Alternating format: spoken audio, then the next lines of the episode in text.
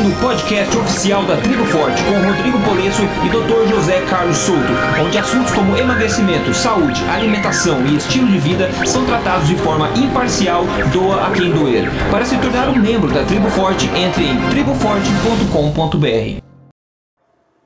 Olá, tudo bem? Você está ouvindo o podcast de número 30 aqui da Tribo Forte.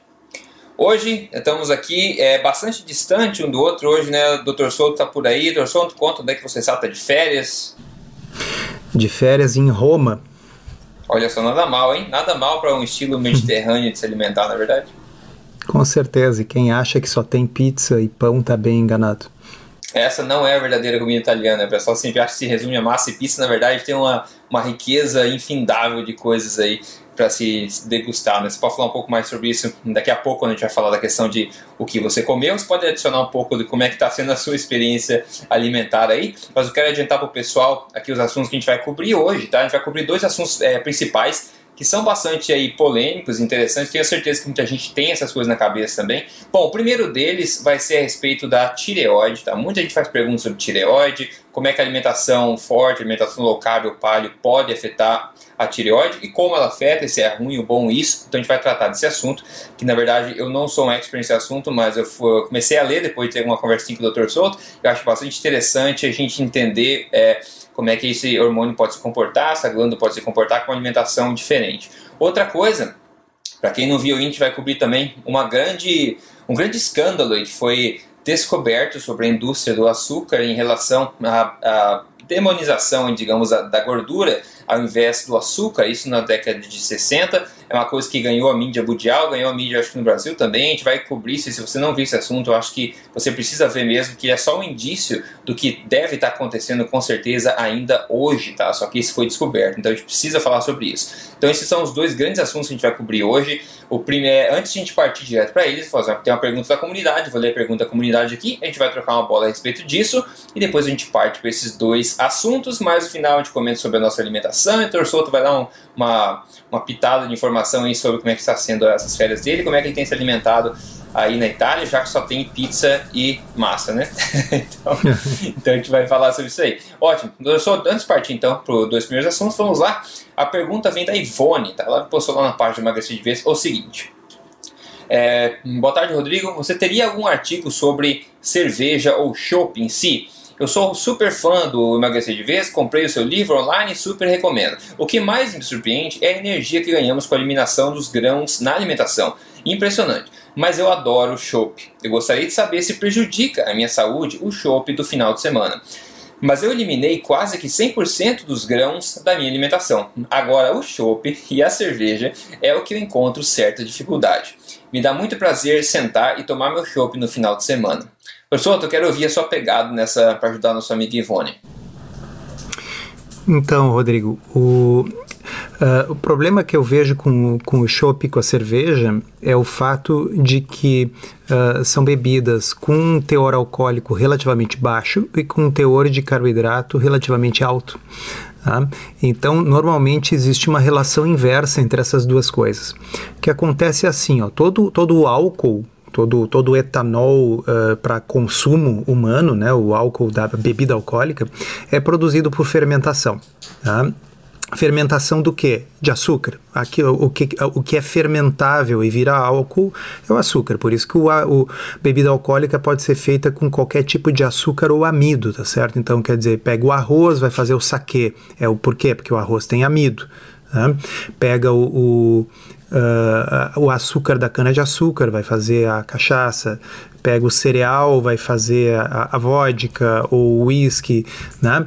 Uh, então, no caso, o que acontece é o seguinte, vamos pegar um, um, um, um outro exemplo. O vinho, Tá?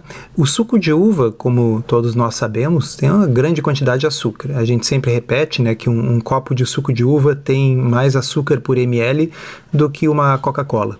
Tá? Uh, o que, que acontece no vinho?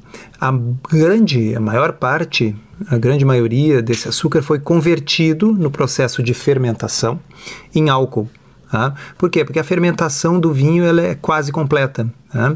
Ela não é completa, então um cálice de vinho vai ter aí o que? Uns, uns 4 gramas de, de carboidrato tá? residual, mas é muito menos. Ah, já a fermentação, na, no caso da cerveja, ela é incompleta, o que significa que a cerveja tem menos álcool né? E justamente então, por ser uma bebida, vamos dizer assim, mais fraca, a pessoa acaba bebendo muito. Então, quer dizer, especialmente o hábito brasileiro de beber cerveja, ela se torna uma forma de matar a sede, uma coisa consumida no verão em grande quantidade. A pessoa não toma uma, ela toma três, toma quatro. Então, a quantidade de carboidrato ali é muito grande. Então, uh, respondendo aí para nossa ouvinte, uh, se ela for tomar um, um, uma pequena quantidade, ok? Se for uma coisa esporádica, se é uma vez por semana, eu não, não, não penso que atrapalhe muito. Né? Agora, uh, o consumo habitual, uh, eu gosto muito de usar aquela analogia, assim, não deixa de ser pão líquido, tá certo? É como a pessoa está comendo um pão. Né? Uh, existem algumas cervejas de baixo teor de carboidrato, cervejas light. Não, então, até é interessante assim não confundir cerveja sem álcool, que ela é sem álcool, mas tem um monte de carboidrato, com a cerveja uh, de baixo uh, teor de carboidrato, cerveja light, vamos dizer assim. Então, existem algumas cervejas de baixo teor de carboidrato. Não adianta me perguntar, porque eu não bebo cerveja, não gosto de cerveja, eu não conheço as marcas e não, não prestei atenção qual é que tem mais carboidrato ou tem menos. Tá? E por fim, para aquelas pessoas que têm uh, sensibilidade ao glúten, para aquelas pessoas que, uh, ao adotar uma dieta paleo ou low carb, se sentiram melhor, uh, porque com a remoção do glúten alergias melhoraram, esse tipo de coisa. Bom, lembrar que a cerveja contém glúten, porque é derivada do trigo, tá certo? E da cevada. É, é perfeito. Tem, tem gente que fala por aí que. É se você remover o glúten, né, você vai saber se seu corpo reage ele ou não. Só que se você não remove de 100%, você talvez não vá saber. E apesar das pessoas celíacas, como a gente sabe que é o caso mais grave de intolerância ao glúten, a ciência tem mostrado aí que a maioria das pessoas é, na verdade, sensível ao glúten, só que né, as consequências não são tão aparentes assim. Então, se você reduz o consumo de grãos e glúten, que seja cerveja, e chopp, mas não reduz 100% por um determinado período de tempo mínimo, você não vai nunca saber se isso aí está afetando a sua saúde. Então, esse chopp no final de semana, eu acho que, digamos, não teria grande problema se você tem certeza que não é uma coisa que é danosa para você e se você já não quer emagrecer mais, a saúde está tá em xeque, tá tudo certinho, né? Aí você pode talvez incluir como lifestyle, como estilo de vida para você, mas uma vez que você sabe que isso não está te afetando de forma mais grave. Então é delicado essa questão, a gente não dá para falar, ah, eu acho que é tudo bem, e também não dá para falar que é extremamente danoso. Acho que vai de pessoa a pessoa, mas mais importante é você fazer uma experiência, pelo menos, a questão do glúten, porque a eliminação dele pode resolver muita coisa para muita gente. Então acho que é válido um experimento aí temporário, pelo menos, de remover 100% é, desse componente para tentar ver se o seu corpo reage melhor ou se não tem muita diferença, né? Aí depois você vai poder adaptar o seu estilo de vida de acordo. Bom, é, o primeiro assunto que a gente vai falar agora, como eu falei, negócio, é a questão da tireoide, tá? O, do hormônio da, da tireoide, o TSH, que é o hormônio, bom, em vários hormônios a vai falar, T3, T4, aqui falar a interação, como é que funciona a comida e tireoide, que ligação que tem, o que é verdade, o que é mentira, porque tem, existe muita coisa aí errada a respeito desse assunto, né? Então, uma pessoa tinha perguntado, acho que num, há um comentário no podcast anterior, que tinha comentado sobre essa questão do hormônio o TSH da tireoide dela, né, que, digamos, apontaria um hipotiroidismo, né, isso que eu, eu acho que ela estava tentando interpretar, quando ela começou a se alimentar de uma alimentação mais baixa em carboidratos, ok?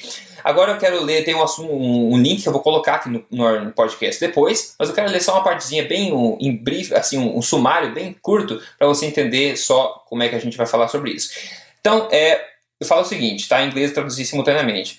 É, enquanto né, esse T3 mais baixo não é um sinal de hipotiroidismo, é, é, fato que ele, essa é uma função benéfica, esse está mais baixo na questão de uma alimentação mais baixa em carboidratos. Né? Então, nesse artigo em questão, eles explicam por que, que um, um T3 mais baixo numa dieta cetogênica é benéfico, né? ao invés de ser um sinal de uma disfunção que vai causar alarde.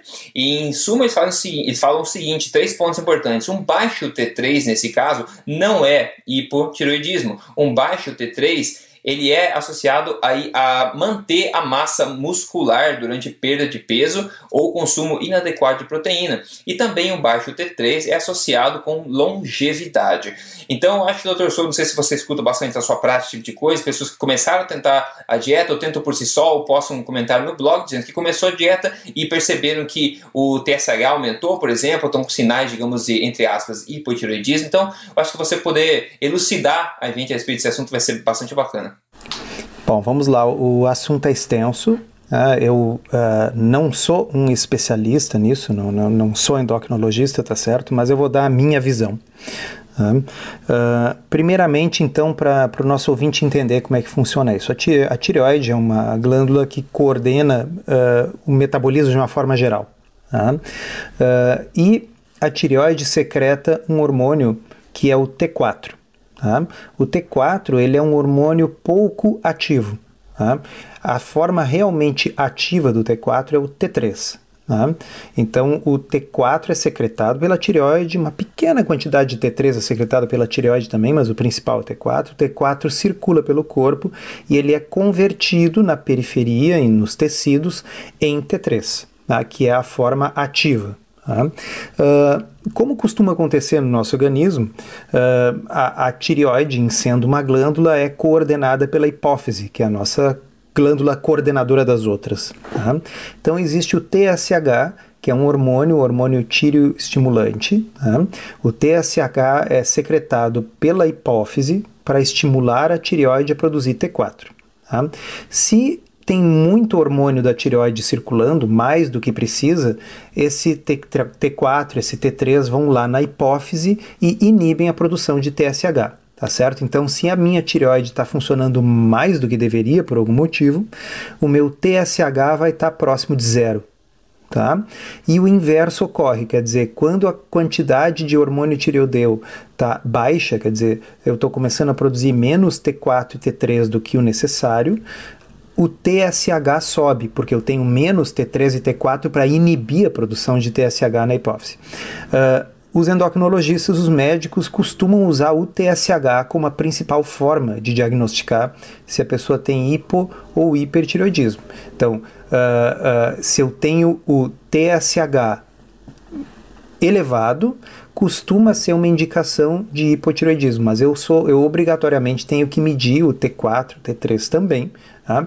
Por quê? Porque, por exemplo, eu posso ter o TSH elevado e o T3, T4 elevados também. Isso pode, por exemplo, acontecer em uma situação rara, onde a pessoa tem um, um tumor na hipófise que produz TSH em excesso. Tá? Uh, mas de uma forma geral, o TSH elevado é um indicador de que a hipófise, uh, de que a, a tireoide está trabalhando de menos e a hipófise está tentando obrigar a tireoide a trabalhar mais.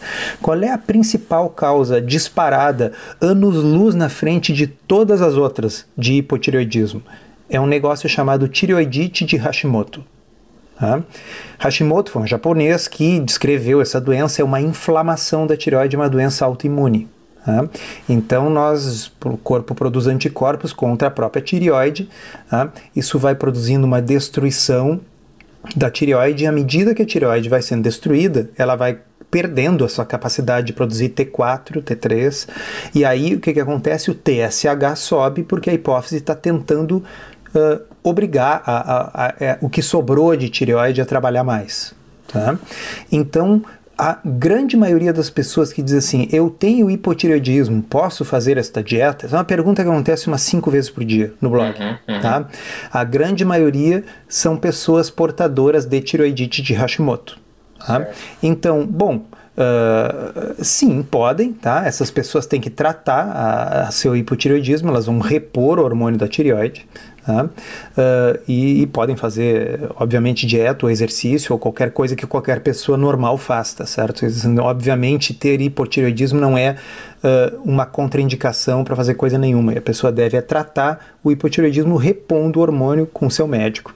Tá? Uh, a pergunta que a nossa leitora fez, ela deriva de uma blogueira norte-americana que lançou uma teoria muito própria, tá?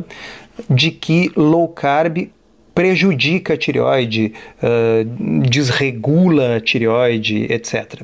Tá? Uh, então, Uh, inclusive, quem quiser reouvir novamente a, a, a, entrevista do Dr. Jason Fung, episódio número 11, ele comenta sobre essa mesma blogueira, uh, uh, que também falou que o jejum é um problema por causa da tireoide para as mulheres, etc. Tá? o que acontece é o seguinte: de fato, uma, um jejum muito prolongado, um jejum de semanas ou de meses, como se fazia nos anos 60 Tá? Uma dieta hipocalórica prolongada, dessas de eh, reeducação alimentar, dieta de nutricionista, nada a ver com low carb ou com o que nós estamos falando aqui. Então, uma dieta de mil e poucas calorias prolongada por semanas ou meses. Qualquer restrição calórica severa prolongada tende a provocar hipotireoidismo. Tá? Por quê? Porque o corpo está respondendo fisiologicamente da forma que nós esperamos que ele responda. Quer dizer, ele está tentando desacelerar o metabolismo para a pessoa não morrer de fome ok? Então, isso não é desregular a tireoide, isso não é provocar um problema na tireoide que nunca mais será revertido. As pessoas têm teorias muito loucas sobre isso, Rodrigo, é. assim, de que a pessoa... Eu, eu fui fazer esta dieta, esta dieta pode ser uma dieta cetogênica, pode ser low carb, pode ser paleo, pode ser o que for, tá? A pessoa diz assim, eu fui fazer esta dieta e agora a minha tireoide está desregulada ok? Certo. Não, nada disso. A pessoa teve um um, um down regulation, teve um, uma, uh, um, um, novo setup ali do funcionamento da sua tireoide, porque ela está fazendo uma dieta de perda de peso. Seja essa dieta uma dieta tradicional de perda de peso, prescrito pela nutricionista, com pão integral, etc., restrição de calorias, seja uma dieta low carb, se a pessoa está perdendo peso, por definição ela está comendo menos calorias, tá certo? Isso é matemática. Tá? E se ela está comendo menos calorias, é natural que a tireoide vá reagir de alguma forma. Então há uma tendência a diminuir a produção de T3. Isso não é necessariamente hipotireoidismo, isso é uma uh, adaptação fisiológica esperada a estratégias de perda, no, perda de peso. Ok, legal, muito bom saber esse tipo de coisa, né? E agora, sobre a questão da, da dieta cetogênica, por exemplo, o que, você acha no caso dessa nossa ouvinte, que é, se, claro, a gente não sabe contexto nenhum dela, mas de uma forma geral, é, você acha que o fato de ela ter começado a cetogênica e ter visto o TSH aumentar, você acha que esse, esse comportamento aconteceu pela uma restrição calórica involuntária através dessa dieta ou algum outro fator? Uh, Sim, com certeza. Ah, uh, é, uma dieta cetogênica costuma ter uma restrição calórica involuntária. É uma característica da dieta cetogênica diminuir muito a fome. Tá? Então, sim, é bem provável tá, que a nossa ouvinte tenha tido uma, que, uh, um aumento do TSH, uma diminuição da função da tireoide, porque ela estava simplesmente comendo muito pouco no contexto de uma dieta cetogênica. Tá?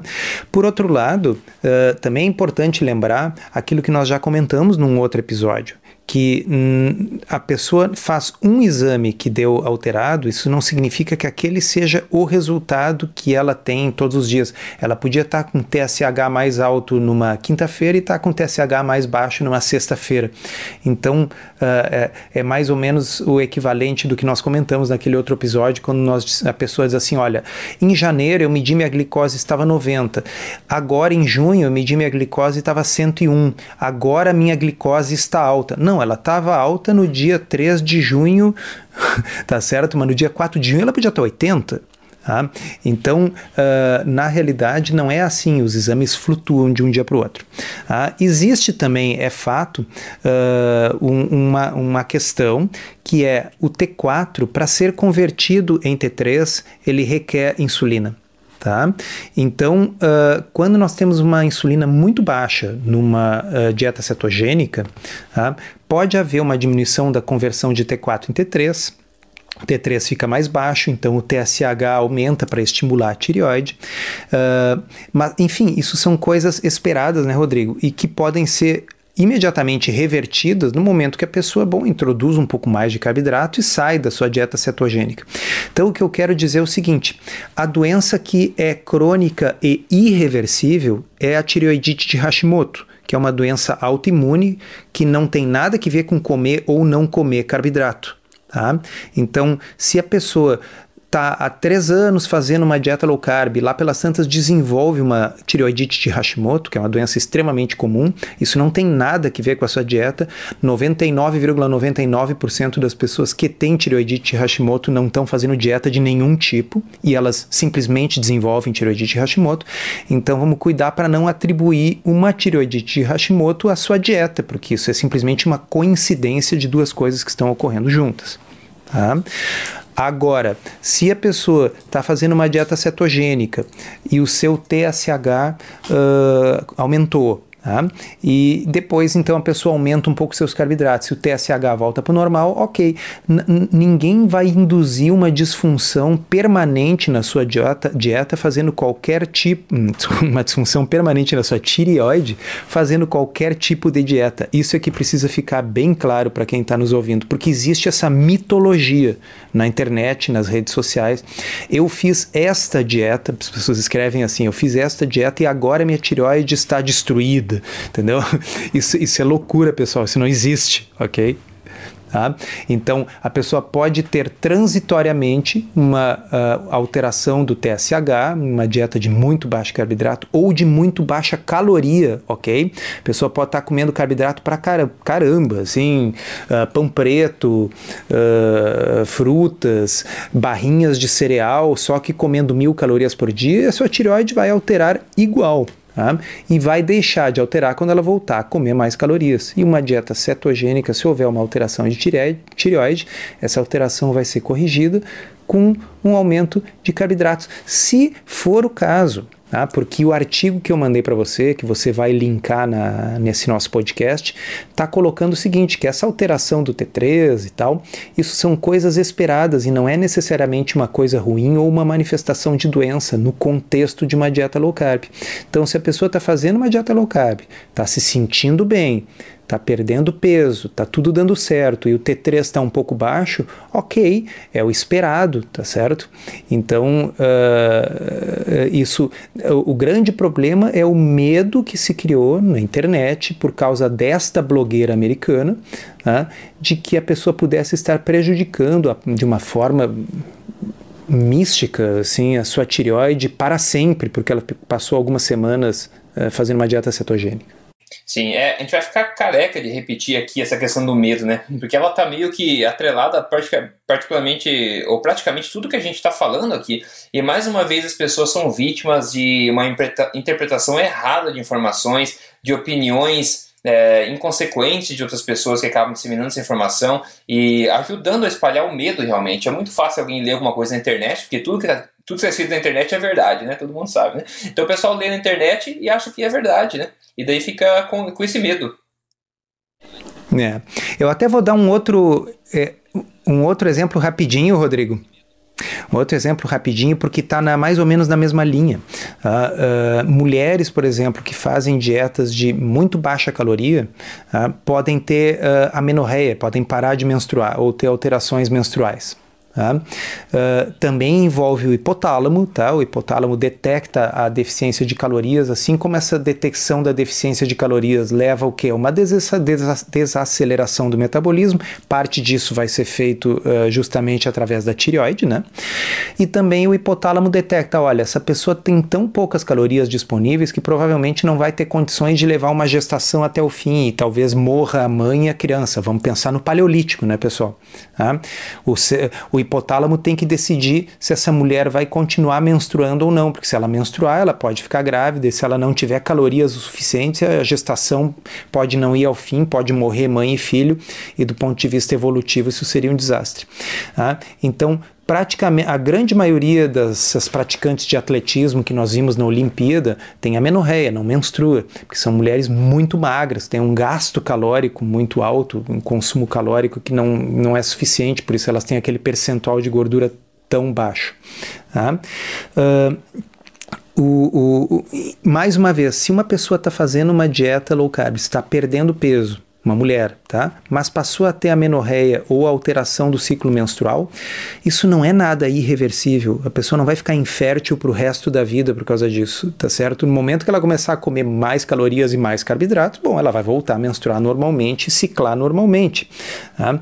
Então, uh, mas existe um medo que circula na internet uh, muito grande com, com relação a isso. Então, uh, in, inclusive, eu já tive né, pacientes onde eu disse assim: olha, Está querendo engravidar neste momento? Não, não tô. Qual é a sua prioridade nesse momento? Engravidar ou perder peso? Não, perder peso. Então, ok se ficar um tempo sem menstruar por alteração uh, hipotalâmica, porque está perdendo peso, ok? Bom, uma vez atingido ali o peso alvo, volta a comer um pouco mais de carboidrato, um pouco mais de calorias e naturalmente ela vai voltar a menstruar. Eu acho importante a gente frisar essa parte já que você tocou, nessa questão que você menciona várias vezes, é, carboidratos e calorias, né? Então eu só quero evitar que aconteça o medo, né? O pessoal ouvindo a gente, porque nem, é, tem vários tipos de pessoas que escutam a gente, pessoas do dia a dia, pessoas que são profissionais de saúde, e tem pessoas que são experientes, que acompanham a gente, ou que leem por si só estudo científico, então tem vários níveis. Então, para não confundir, quando você fala. Porque sabe assim, a pergunta é tem muita pessoa que leva uma vida, um estilo de vida cetogênico, homem e mulheres, por vários, vários anos. A gente sabe que isso existe. Então, eu queria clarificar que é possível, né? É possível ter uma vida saudável e sem problema de tireoide e sem problema na menstruação, seguindo uma dieta, por exemplo, é, cetogênica. Agora, isso é ideal para todo mundo? A gente sabe que não, né? Então, só porque você comentou da questão da calórica e a questão do carboidrato. Sim, sim, é, é, é, bem possível, é bem não, não há problemas nesse sentido, mas algumas pessoas, um subgrupo de pessoas vão ter alterações nesse sentido, então elas só precisam ficar tranquilas e saber que se uh, elas aumentarem um pouco o consumo de calorias ou um pouco o consumo de carboidratos, a coisa se resolve, tá? que não há nenhuma alteração definitiva.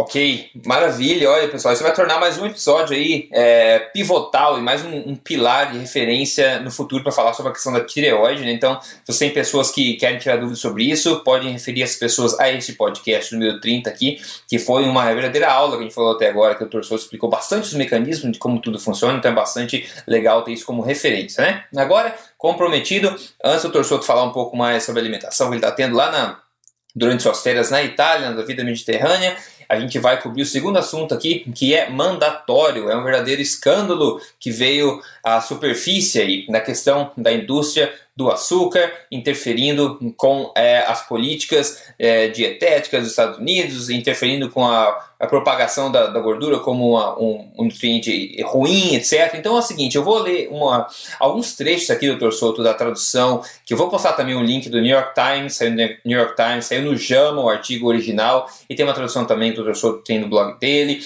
Eu vou ler alguns trechos para deixar o pessoal na mesma página, a gente começa a discutir isso aqui, porque isso é realmente isso é algo que a gente precisa, precisa falar.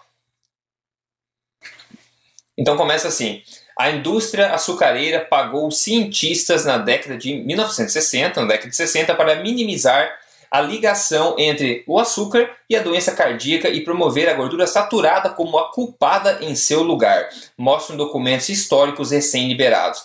Os documentos internos da indústria açucareira, recentemente descobertos por um pesquisador da Universidade da Califórnia em São Francisco e publicados segunda-feira né, passada no JAMA, Interno Medicine, no jornal respeitado, sugerem que cinco décadas de pesquisa sobre o papel da nutrição na doença cardíaca, incluindo muitas das recomendações dietéticas atuais, podem ter sido moldadas em grande parte pela indústria do açúcar. Os documentos mostram que um grupo comercial chamado Sugar Research Foundation, a fundação de pesquisa do açucareira, conhecido hoje como Sugar Association, a Associação do Açucareira, pagou três cientistas de Harvard, de Harvard, ok, pessoal? O equivalente a cerca de 50 mil dólares atuais para publicar em 1967 uma revisão das pesquisas sobre açúcar, gordura e coração. Os estudos utilizados na revisão foram escolhidos a dedo pelo grupo açucareiro para provar um ponto específico.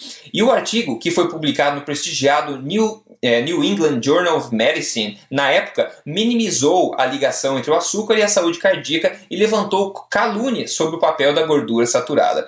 Continuando os cientistas de Harvard e os executivos açucareiros com os quais eles colaboraram não estão mais vivos hoje em dia para dar satisfação, né? Agora, um dos cientistas pagos pela indústria açucareira foi o Dr. Mark Hegstead, que veio a ser um chefe da nutrição no Departamento de Agricultura dos Estados Unidos, onde em 1977 Olha só, ele ajudou a elaborar o rascunho das orientações dietéticas do governo federal. Outro cientista foi Frederick Stair, o presidente do Departamento de Nutrição de Harvard. Olha só, vamos ver. No ano passado. Ah, tá. Isso tem outra coisa vou continuar depois. Mas olha só que coisa abismal. Então, em outras palavras, né? Essa indústria açucareira, na época, se resolveu se movimentar para tentar interromper na raiz qualquer discussão que vinculasse o consumo do açúcar com problemas cardíacos. E como na época, na época de Ansel Keys, que a gente sempre tanto fala aqui, a teoria da gordura, do colesterol, da gordura saturada, estava pegando força, eles resolveram mudar o curso desse barco com o poder financeiro do dinheiro. Agora, perceba que não é qualquer pessoa, eles pagaram pessoas de Harvard e pessoas, essas pessoas trabalhavam no USDA, Departamento de Agricultura dos Estados Unidos, e também no Departamento de Nutrição de Harvard. Então, olha só, doutor Souto, essa, essa notícia foi bombástica, eu acho que no mundo inteiro, né, a gente ficou de boca aberta com esse tipo de coisa acontecendo na época, e eu acho que a gente deve falar sobre isso para o pessoal ficar alerta, né? Essa notícia foi absolutamente bombástica. Isso é, é, é o, o, Watergate, é, é, é, a lava-jato da nutrição, é, ok? Exato. Assim, uh, é, é um negócio que está junto de mãos dadas com um outro artigo que nós comentamos alguns podcasts atrás, daquele maior ensaio clínico randomizado jamais feito da substituição de gordura saturada por gordura vegetal, né? Lembrem, onde um estudo no qual 9 mil e poucos pacientes foram randomizados para ou consumir manteiga ou consumir uh, óleo de milho, e o grupo que consumiu óleo de milho morreu mais do que o grupo que consumiu manteiga. O estudo é um estudo dessa mesma época época e o estudo como deu esse resultado inesperado, mostrando que na realidade a manteiga era melhor e o óleo de milho era pior, o estudo simplesmente foi abafado e não foi publicado. Então eu não sou alguém muito Uh, uh, chegado a teorias de conspiração, ok? Até porque eu acho assim, se a gente debanda muito para teoria de conspiração, acaba tirando um pouco a seriedade daquilo que a gente fala. O pessoal diz, ah, isso é um bando de maluco, eles acham que tudo é uma grande conspiração. Mas essa aí uh, foi uma conspiração, tá certo? Então, assim, nós temos uh, o, o maior estudo que mostrava que a manteiga era melhor do que o óleo de milho, não foi publicado, só veio a ser publicado agora, mais de 40 anos depois. E poucos meses depois sai essa notícia bombástica, ok? De que. Uh, eh, cientistas de Harvard, como você mesmo colocou, foram pagos pela indústria uh, para escrever uma revisão que foi extremamente influente nos anos 60, publicada numa revista médica extremamente influente, revisão essa que sugeria que o açúcar não era o problema, que o problema era a gordura, especificamente a gordura saturada, ok? Então hoje nos anos 2000, 2015, 2016, enfim, quando a gente começa a ver as evidências e diz assim: puxa vida, mas como é que tantos anos se passou acreditando em outras coisas se havia tanta evidência de que não era assim? Bom, não foi por acaso, foi uma coisa manipulada, uma coisa pensada. Uh, uh, quando vocês uh, que estão nos ouvindo aí lerem depois a reportagem sobre o assunto que nós vamos linkar aí, né, Rodrigo? Uh, quando vocês lerem, uh, vocês vão ver assim uh, se conseguiu as correspondências originais tá certo? Então, assim, não é uma, não se trata mais de uma especulação.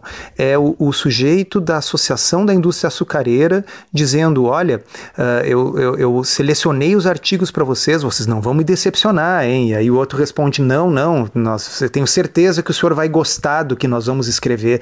Então, assim, não se trata de nós especulando, é, é, são as cartas escritas entre essas pessoas que estavam em arquivo e foram descobertas. Uhum. Tá certo? Uhum. Isso é tão, tão escandaloso como também o que aconteceu com a indústria do tabaco algumas décadas atrás, quando os diretores das indústrias do tabaco foram chamados para depor uh, porque uh, as cortes conseguiram documentos internos da indústria que provavam que eles já sabiam que fazia mal, que dava câncer, etc., quando eles ainda estavam dizendo que não fazia mal.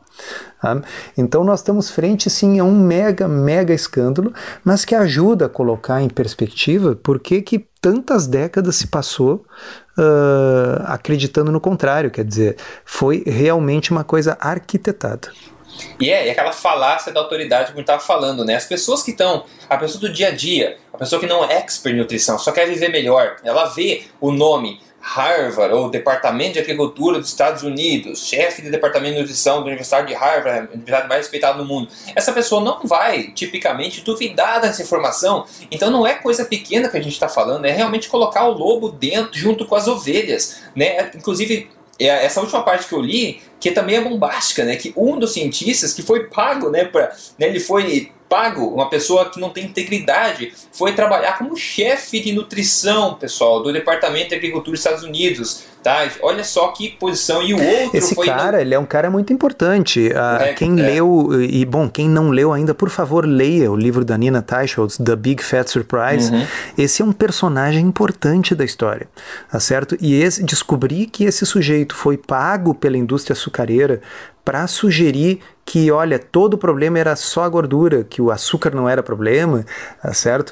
Uh, é, é, é, muito chocante, assim. Uh, uh, claro, quem, alguém vai nos ouvir e dizer assim, ah, mas era óbvio que era assim, mas eu digo, uma coisa é nós especularmos, uhum. outra é nós termos evidência em termos de cartas trocadas entre as pessoas, tá certo? Agora não é mais especulação, agora é fato. É, e a consequência disso, a gente está vendo, são 40, 50 anos aí de informação errada que vai demorar ainda muito tempo até ser revertida. Né? Só para completar, o outro cientista, como falou, acabou sendo presidente do Departamento de Nutrição de Harvard. Então é difícil a gente acreditar que informação boa pode sair de, de lugares como esse quando ali a, a cobra rei, né, a, a abelha rei da, desses lugares são influenciados pela indústria, patrocinados pela indústria, completamente tendenciosa. Então não seria uma lei, talvez uma teoria da conspiração, mas uma teoria do interesse realmente, que a gente vê que acontece todo dia. E ver uma coisa que aconteceu tanto tempo atrás faz a gente levantar, levantar a bandeira vermelha e nos perguntarmos, né, será que isso não está acontecendo hoje? E quanto está acontecendo hoje? Né? vou ler outro texto aqui do, desse artigo, outros casos é, desses similares. Né? No ano passado, não em 1967, tá? O ano passado, um artigo do New 2015. York 2015 do New York Times revelou que a Coca-Cola, né, a maior produtora mundial de bebidas açucaradas, havia fornecido milhões de dólares em financiamento para pesquisadores que buscavam minimizar novamente ó, a ligação entre obesidade e bebidas açucaradas. Em junho, a Associated Press relatou que os fabricantes de doces estavam financiando estudos que alegavam que crianças que comem doces tendem a pesar menos que aquelas que não comem. Olha só que absurdo. É, então assim, ó, a, né, é, é, essa história da Coca-Cola no passado foi um escândalo.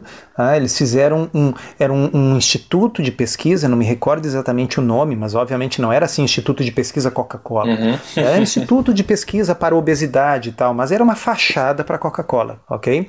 Que distribuía fundos para todo e qualquer cientista que quisesse estudar uh, a importância da atividade física na perda de peso.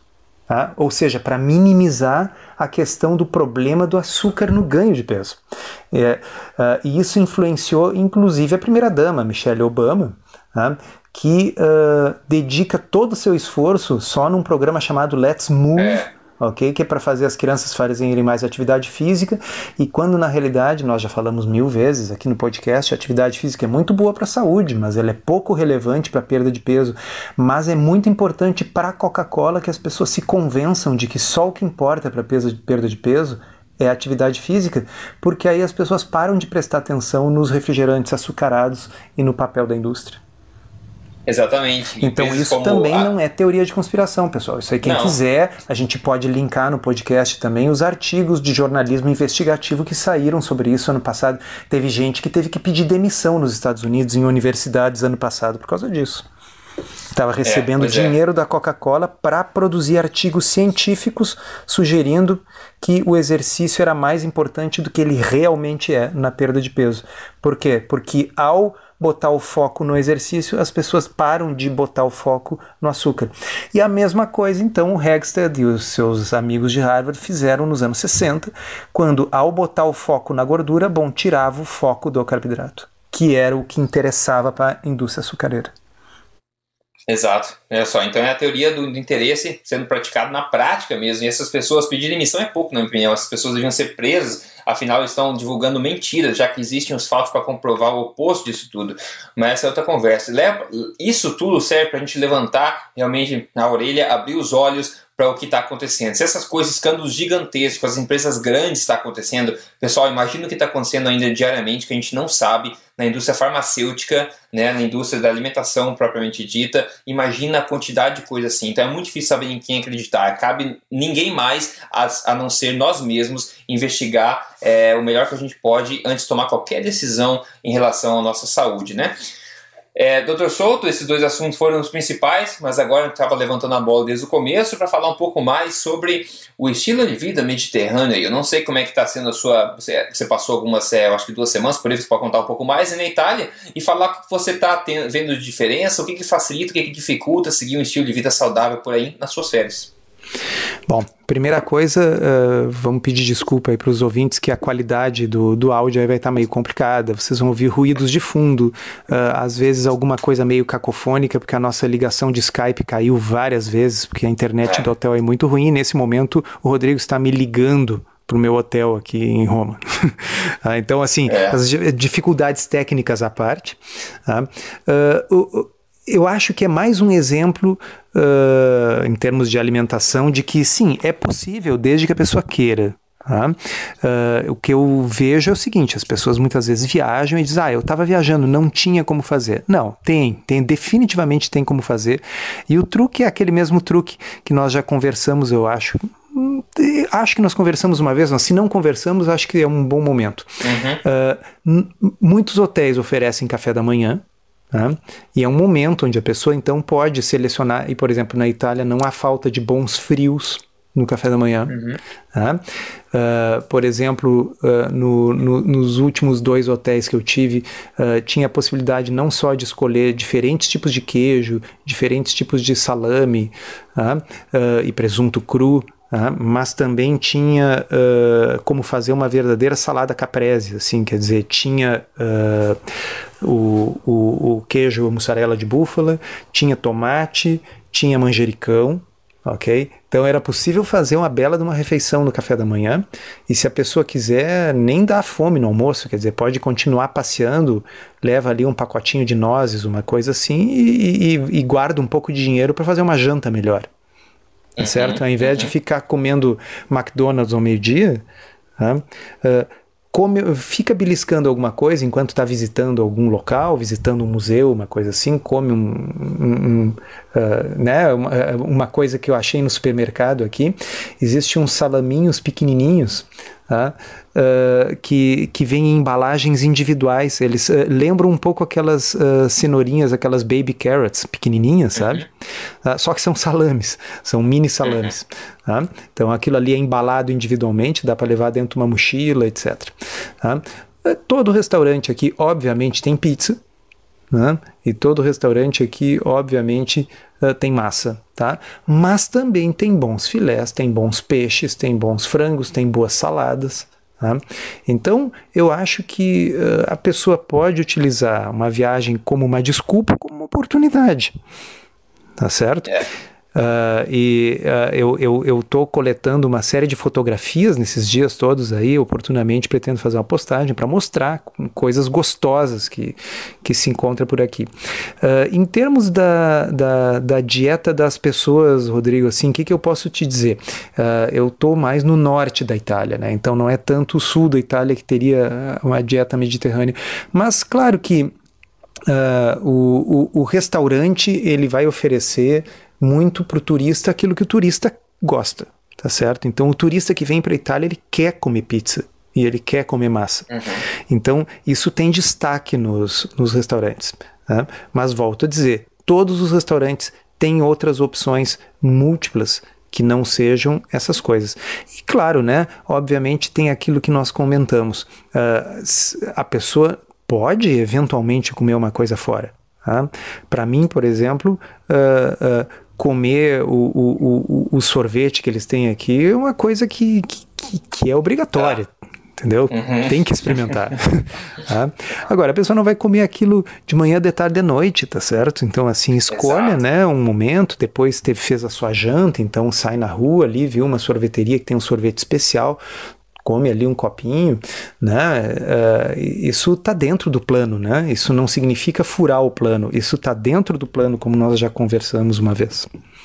Sim, tá dentro do estilo de vida, exatamente de, de curtir a vida, né? Agora, em todas as cidades é, grandes do mundo que a gente vai ver, é, a gente vê que a maioria das pessoas tem hábitos ruins, não importa onde é, e principalmente em cidades como, né, grandes como Roma e Milão, no caso, a alimentação das massas, literalmente, né, é ruim, é ruim. Tem outras cidades com um pouco melhor, tipo Florença, Toscana, o pessoal come um pouco melhor, tem acesso a um pouco a coisas diferentes, um pouco um estilo de vida um pouco diferente. Ou você pode descer para a costa malfitana, ali na essas vilas pequenas na, na costa da Itália, onde você tem uma verdadeira, uma, uma alimentação mais próxima do que seria verdadeiro estilo de vida alimentar mediterrâneo, né? Agora, em todo lugar, como o professor falou, você tem opção de pegar comidas boas. Eu não fui para nenhum lugar do mundo até hoje que não tenha tido uma opção para você se manter numa alimentação forte, uma alimentação verdadeira. Em todo lugar do mundo tem alimentos de verdade. E só basta você realmente ir como curiosidade no mercado e explorar o tipo de alimentos de verdade que aquele lugar tem. Isso sim que é bacana, porque você encontra prestígio, sneakers, essas porcarias do chocolate em todos os lugares do mundo, da mesma marca, inclusive. Então, isso não é parte de uma viagem, não, não vai te adicionar culturalmente fazer esse tipo de coisa, né? Agora, por outro lado, explorar os legumes, peixes, vegetais, ou salames, o que é que seja queijo de cada lugar, isso sim é uma forma de cultura também, na verdade. Mas com certeza. Eu estou conversando contigo aqui, já olhando ali para o vinho e para o queijo com azeitonas que está em cima da mesa. Olha que maravilha. Porque a gente faz isso que você falou, né? Quer dizer, não vai comer fora todas as refeições. Passa no supermercado, compra as coisas boas locais, tá certo? E tem bons supermercados. Uh, uh, uhum. Assim, a, a variedade e a qualidade dos produtos que a gente tem por aqui é um negócio muito diferente daquilo que vocês vão encontrar no mercado no Brasil. Tá? Então, quer dizer, uh, não, é, como você disse, Rodrigo, assim, sim, tem sneakers e tem uh, uh, chocolate ao leite em qualquer lugar do mundo, tem pão e tem pizza em qualquer lugar do mundo, ok? Mas a gente pode escolher coisas deliciosas, diferentes, que se, se enquadram dentro do, do, do, estilo de vida, ok? E poder aproveitar a viagem sem depois voltar culpado e dizer, ah, eu viajei e engordei não sei quantos quilos na viagem. Uhum. Isso não é uma, uma contingência, uma coisa absolutamente necessária. E vale reforçar que tem um alimento específico que está é mandatoriamente incluso na alimentação forte, que é o que o professor já mencionou, que é o verdadeiro sorvete italiano. Exatamente. o de Veneza, especificamente. Veneza não, desculpa, Nossa. Florença. Florença, é. O melhor sorvete que eu tive na vida foi em Siena, ali que fica um pouco para o sul pertinho, de pertinho. Florença. Aquela, aquela região é espetacular. E é um sorvete que é como uma droga, eu digo, porque você come você entra em estado de êxtase. Né? É um negócio bizarro. Agora, claro, se você comer isso rotinamente, você vai desenvolver tua diabetes rapidinho, rapidinho, né? Então, é que não tá falando do estilo de vida, né? Se você vai viajar, claro que tem um lugar para esse tipo de coisa, é claro. Agora vale você sentir, vale a pena é, prestar atenção em como você se sente. Vale a pena você viajar e comer, começar a comer essas porcarias logo no primeiro dia pega no tranco errado e começa a sentir mal, inchado, para baixo, cansado, isso vai deixar as suas férias melhor ou vai deixar as suas férias piores, né? Então acho que a exceção ainda, ainda vale e quando a maior parte do tempo você consome alimentos de verdade, você vai poder curtir suas férias com uma alta performance, alta disposição, energia e eu acho que assim no final das contas, né? Isso sim é umas férias bem aproveitadas, onde você pode incluir alguns quitutes, mas ainda assim você tem toda a energia para explorar os lugares durante o dia, né? Perfeito, é isso aí. Ótimo, pessoal. Vamos finalizar esse podcast. Então, episódio número 30. O pessoal é, pode compartilhar, então, por favor, a respeito da tireoide, falou bastante tireoide, falou desse escândalo gigantesco aqui que eu acho que vale a pena todo mundo saber que esse tipo de coisa acontece. E vale a pergunta também quanto disso está acontecendo hoje ao nosso redor, certo? E também uma pitadinha de informação sobre viagem, estilo de vida e as peripécias aí do Dr. Souto na, na Itália. E logo ele está voltando, já poder falar do Brasil de novo. Mar, é, maravilha, então. Dr. Souto, muito obrigado. Tenha uma boa noite, um bom vinho boa azeitona para você e a gente se fala no próximo episódio. Obrigado, um abraço. Tchau, tchau.